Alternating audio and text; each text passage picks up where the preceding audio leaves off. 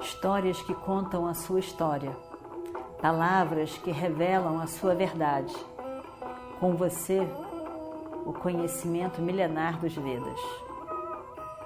Escute diariamente e recomende a um amigo.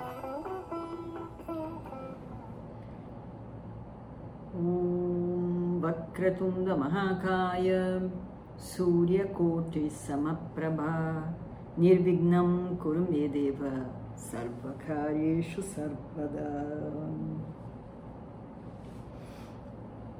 Estamos então na nossa história do Mahabharata, num momento muito importante e significativo, momento, 13 terceiro dia, momento em que o comandante em chefe é Dronacharya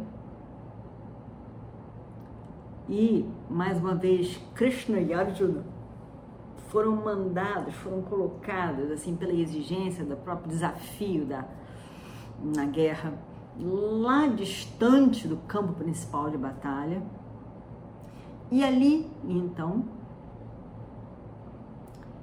é, Drona arma uma formação chamada de Padma Vyuha, como um lótus. E na frente fica Drona Acharya, destruindo tudo e todo mundo. E o exército fica ali, fechado, e a pessoa é, que, que pode, que conhece, vai entrar ali dentro daquela formação, e no centro está Duryodhana, para é, atacar Duryodhana e luta com várias pessoas ali no caminho. Nós vimos que Arjuna e Krishna sabiam lidar com essa com essa formação, mas foram afastados. A formação tinha exigia que alguém soubesse como entrar e sair e o que fazer. E como nós vimos, Abimânio só sabia entrar. Contam que Arjuna só contou para ele metade da técnica. A, a técnica, a parte final da técnica que seria sair com sucesso, é dito que Arjuna não contou para ele, não ensinou a ele.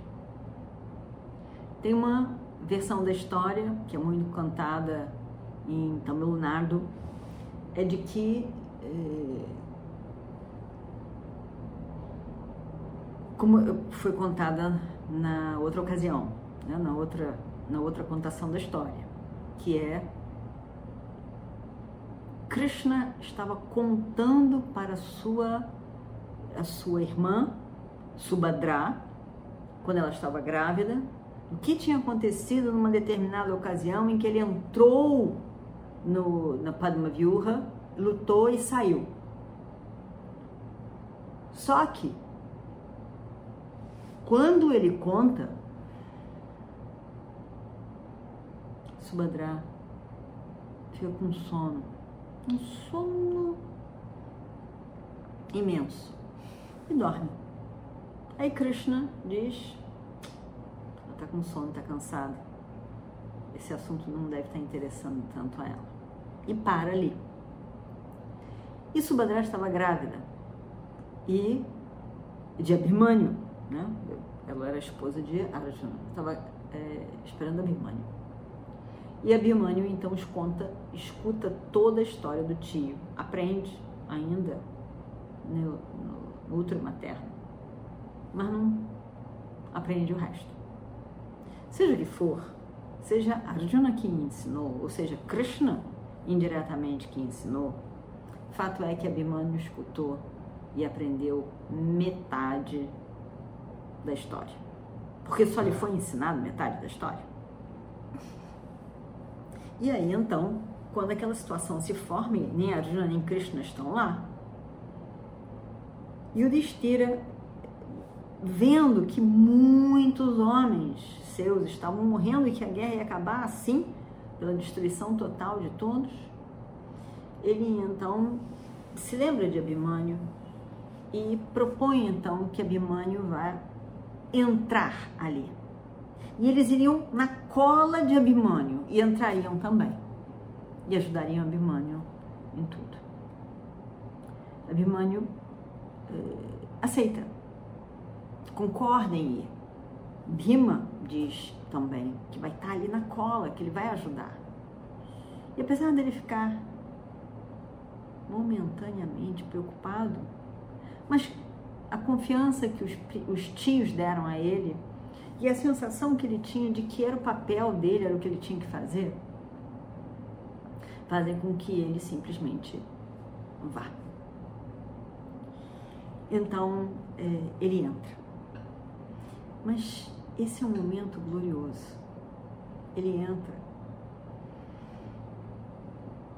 sabendo que está fazendo aquilo que lhe pediram, fazendo a diferença nesse momento da guerra, confiante de que os tios vão estar junto com ele e vão ajudá-lo, de que aquilo vai fazer a diferença na guerra, que era o, papai, o papel dele, que o pai e o tio ficariam muito orgulhosos dele.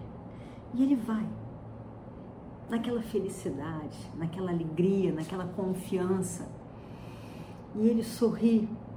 E quando ele entra lutando terrivelmente com Drona e todos, ele olha para trás e sorri para os tios. Aquele sorriso lindo, daquele rapaz lindo, feliz, confiante, fazendo o seu dever ele vai. Abhimanyu era filho de Arjuna com Subhadra. Subhad, eh, eh, Arjuna tinha casado com Draupadi, a gente lembra muito bem,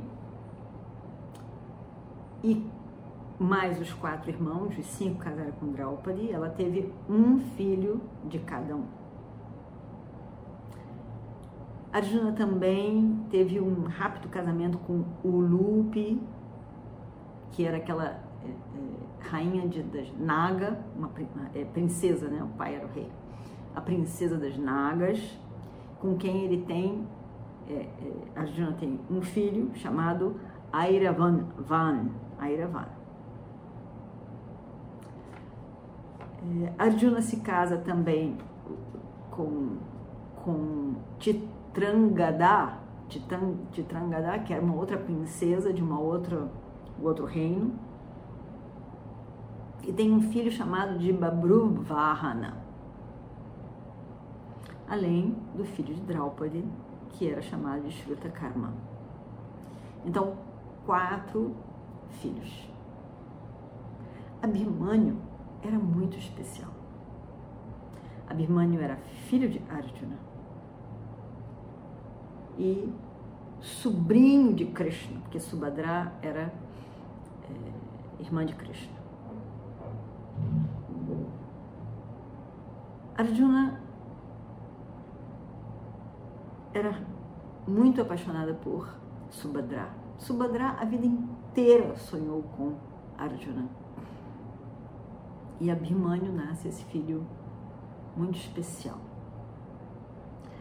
quando ele tinha talvez uns 4, 5 anos. Foi quando houve o, e, e Subhadra morava com eles, com Draupadi e com os filhos todos.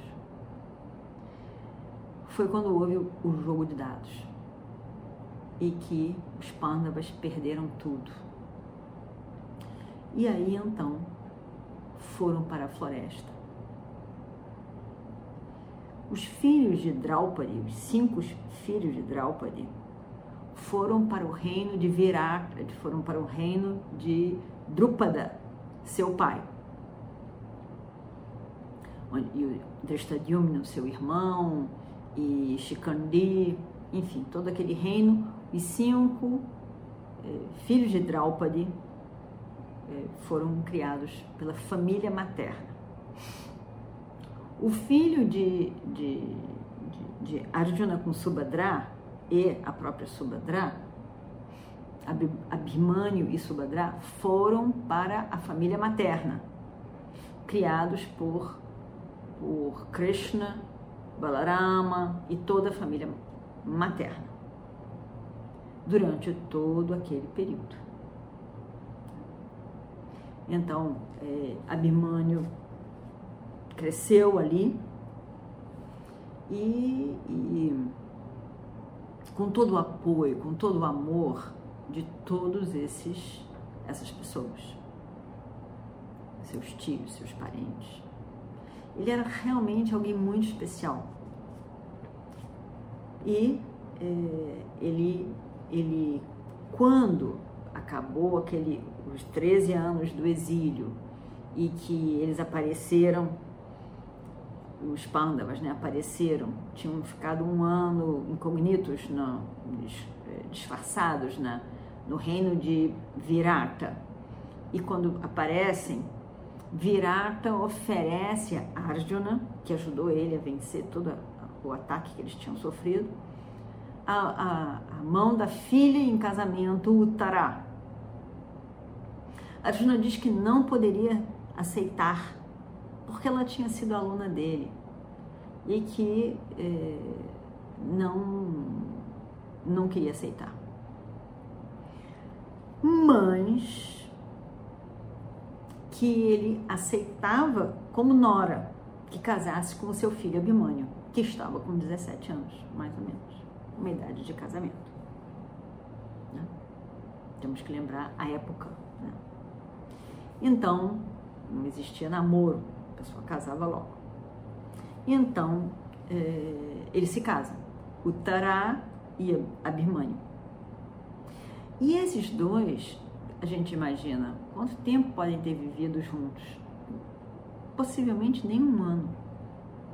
Porque quando eles saem em algum tempo, demora até se organizar para a guerra, vamos dizer que tenha sido um ano, mas só. Pouco depois, a guerra se constitui e coitada de Utará se vê sozinha, grávida, sozinha porque o seu marido, Abimânio, vai para a guerra, tão jovem. Então foi um momento também muito, muito difícil né, para Abimânio, com toda a sua capacidade, estar ali na guerra e com toda a sua capacitação. Tudo muito difícil. Porém, a presença de Abimânio naquela guerra dármica foi fundamental, como a gente vai ver nesses nesses dias agora. Foi fundamental porque Abimânio fez a diferença. E ao mesmo tempo, a diferença na guerra, a diferença de várias maneiras em relação à guerra, mas também é, em relação às reflexões de seu próprio pai. Então, é, a, a, a presença de cada um deles ali era não só significativa, mas fundamental para que se organizasse melhor, novamente, a ordem do Dharma.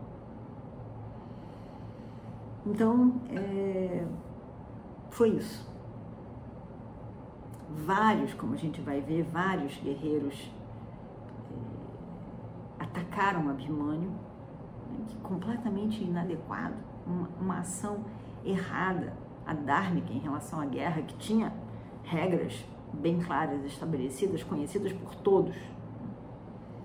E, e a gente vai ver tudo o que vai acontecer ali. E vamos ver o que acontece no próximo capítulo. Om Shri Guru Bhyo Namaha Om